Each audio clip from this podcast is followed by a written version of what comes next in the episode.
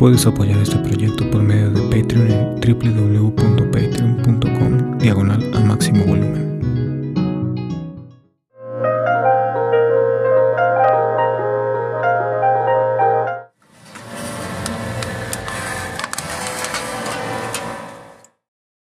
Un pájaro silba retrayéndose hacia mí. Emite un sonido indestructible en espiral, encallándose en mi mente, volviéndome sordo. La espiral de la muerte, no me puedo mover, no puedo gritar, no hay letras en mi entumecida e ilusoria boca. Me nublo por decir una sola palabra. Así se siente que se te sube el muerto o la parálisis del sueño, por medio del sonido, al menos en, en mi caso. Se dice que el oído es el primer sentido que desarrollamos al nacer y también el último en desvanecerse. Y me surge la pregunta del primer sonido que escuchamos. Seguro uno acuoso con un filtro que o nos permite escuchar nuestros latidos, nuestros movimientos o incluso cómo estamos creciendo. Escuchar desde dentro la voz de nuestra querida madre, ella que nos carga, no sé por qué motivo, pero quizá por un motivo natural, de, de protección, amor, o porque no hay más, porque así se le ha dicho. Cualquiera que sea este motivo seguro lo sentimos, pero al no tener conceptos fijos de esa vía aún, no entendemos hasta años después cuando quizá necesitemos terapia o sepamos que no es tan bello que un ser se alimente de ti desde dentro. Me recuerdo la película de, de Alien, pero, pero no es la vida ni el parasitismo el motivo de este encuentro. Es el saber el sonido de la muerte.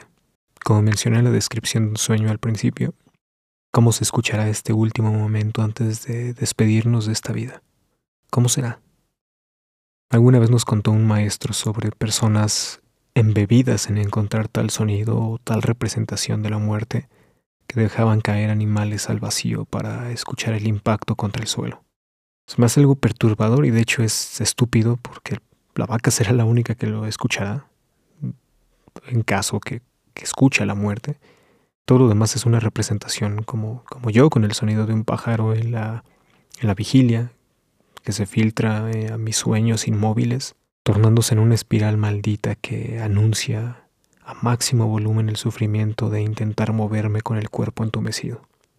Esto que le llaman que se te sube el muerto, sabes que estás consciente, pero no puedes mover tu cuerpo, no reacciona.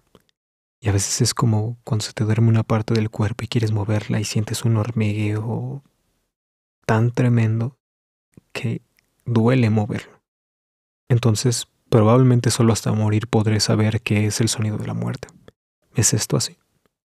Antiguamente los mexicas usaban un objeto como un silbato que emite un sonido como un grito, o un ser extraño, esto para ahuyentar a sus enemigos o depredadores. Búsquenlo así, en Google o en YouTube, búsquenlo como silbato de la muerte. En algunas costumbres, más allá de la celebración latinoamericana del Día de Muertos y fusionado con tradiciones de Halloween, se cree que entre los últimos días de octubre y los primeros de noviembre los fallecidos regresan a nuestros hogares. Y aquí pongo entre paréntesis de donde sea que estén y si han renacido porque alguna tradición lo dice así. Bueno, no me meteré en este dilema que es un buen dilema, es un buen tema, pero no lo abordaré porque no es un espacio de debate religioso, sino de curiosidad por el sonido. Entonces tampoco debería basarse solo en una creencia. Por ello, desde mi sesgado conocimiento hablaré de los que conozco, de las creencias que conozco, no las mías en sí. Y cierro paréntesis. Si regresan y al comerse las ofrendas estos difuntos, ¿se escucharán sus pasos o el portal que se abre?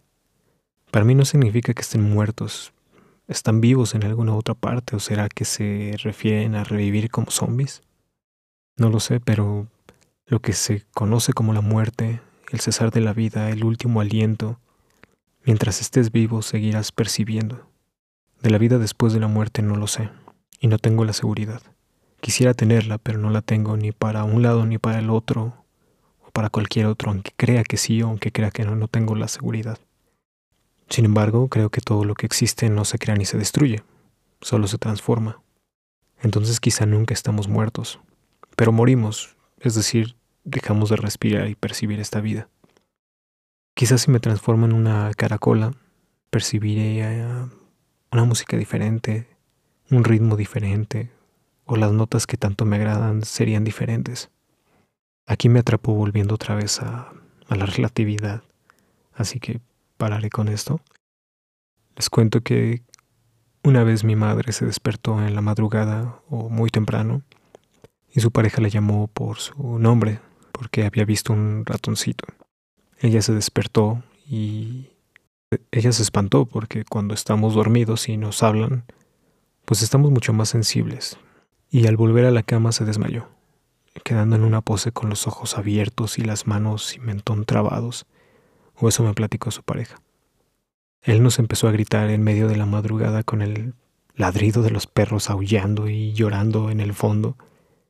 Y bueno, acá casi siempre se escuchan los perros, pero esta vez al despertar y escuchar los gritos y a los perros, supuse lo peor.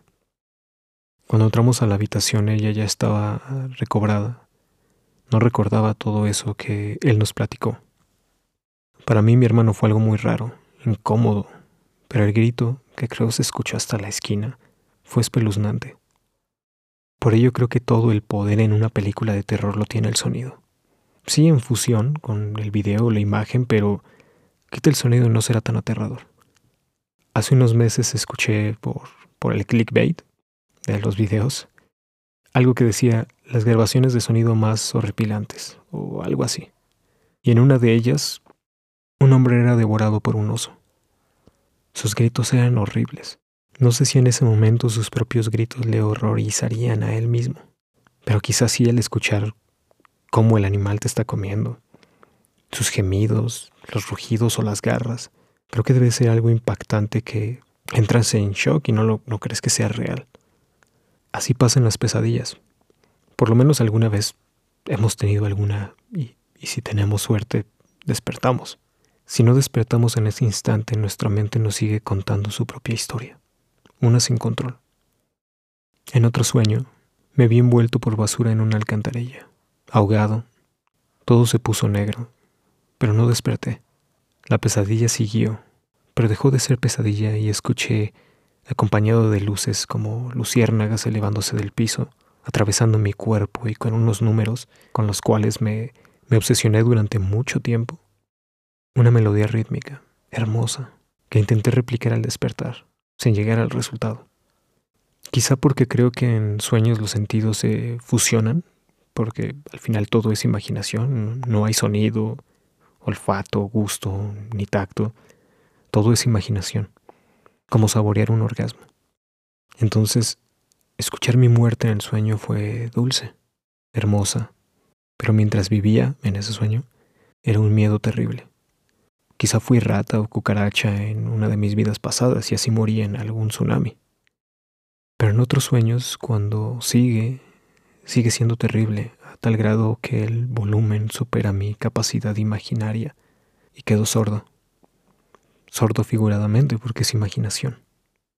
Cuando estoy muy relajado antes de dormir o al despertar en media madrugada, puedo sentir en todo mi cuerpo la sangre que bombea por él, a tal grado que vibro y pienso está temblando lo puedo escuchar, ese bombeo. Quienes mueren tranquilos quizá escuchan su último latido y aún así siguen escuchando, porque hay casos donde no se mueren y a pesar que su corazón deje de latir un momento, reviven. Pero para mí no están muertos, no se murieron. Es como pensar cuando se muere una fruta o una semilla, pero nosotros como, como animales somos diferentes. Si te mueres, te mueres. Cuando fallecemos quizá escuchamos a quienes nos lloran en el sepelio, como esas personas con catalepsia que enterraban vivas por su condición, que se quedaban inmóviles y no les podían despertar. Sus latidos siendo demasiados bajos creían estaban muertos y despiertan dentro de la caja. Pero en el Inter puede que escuchen todo lo que sucede a su alrededor, como con la parálisis del sueño. Imagino para estas personas debe ser piensen que mueren y escuchan a sus parientes llorándoles, sin poder comunicarse, sin que te vean, sin que te escuchen, y que no te entiendan por tener las palabras en la garganta sin poder emitirlas. Pero en realidad casi siempre es así. Aunque nos comunicamos en el mismo idioma, porque no entendemos el idioma de las ideas, aunque sean conceptos parecidos, las, La manera en que yo escucho y cómo percibo el sonido es diferente a las demás personas. Siempre es una experiencia personal, como el amar, el nacer o el morir. Aunque son conceptos y los entendemos, cada quien los experimenta de manera diferente.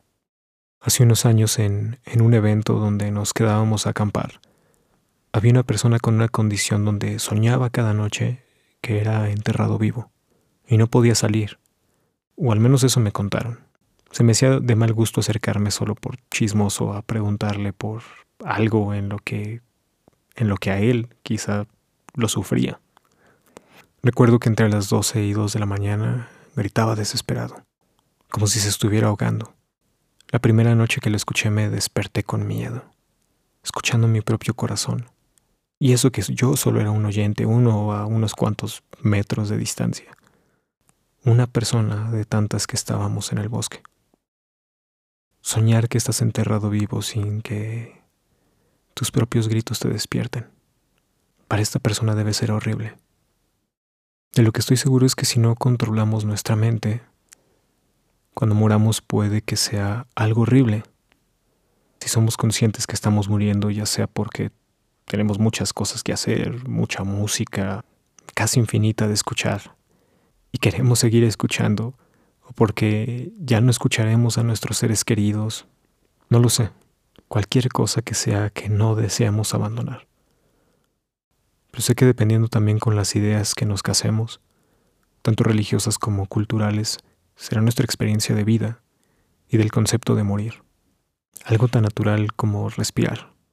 Aunque solo morimos una vez en esta vida, podría decir que incluso es más extraña la vida que la muerte. Porque la segunda es consecuencia de la primera, pero sin la primera no hay segunda. Si las ponemos a la par ambas son extrañas. Y ahora me pongo un poco serio. En la vida animal morir devorado, como ya mencioné, o, o destripado, con un impacto en la cabeza, eso seguro lo escuchan. Esto también se aplica a la especie humana, claro y a menos que se te joda antes el sentido del oído, o nunca lo hayas tenido, escucharemos el proceso de descomposición de nuestro cuerpo, quizá opacado por los demás sonidos. Pero soy un creyente que si ponemos mucha atención podremos escuchar el extraordinario sonido que hace la piel al crecer, renovarse y caer. Somos un ente que emite sonidos en todo su cuerpo. No hace falta sentir las tripas de alguien que está a tu lado para saber que al escucharlas es porque tiene hambre, está digiriendo o se aguanta un pedo. Somos una orquesta andante, donde podemos escuchar incluso la muerte de las propias células, pero no las oímos. No es que escuchemos un sonido de la muerte, entre comillas. Escuchamos un final de canción que no sonará más, un silencio eterno, hasta que volvamos a abarcar otra balsa donde naveguemos para coleccionar sonidos como seres hambrientos guardándolos en nuestra propia genética para acercarnos a ellos en sueños, para no sufrir las repercusiones de uno que termine nuestra vida. Y sin embargo creo que mientras haya vida, escucharemos. Así que realmente no estamos muertos si escuchamos. Aunque escuchemos el mentado sonido de la muerte, si escuchas esto, deseo escuches todos los sonidos que deseas. Y que ese final que sí o sí va a llegar, tarde mucho y que cuando llegue lo abraces con calma. Eso deseo para todos y todas. Lo deseo para mí. Y mientras llega, gracias por escuchar.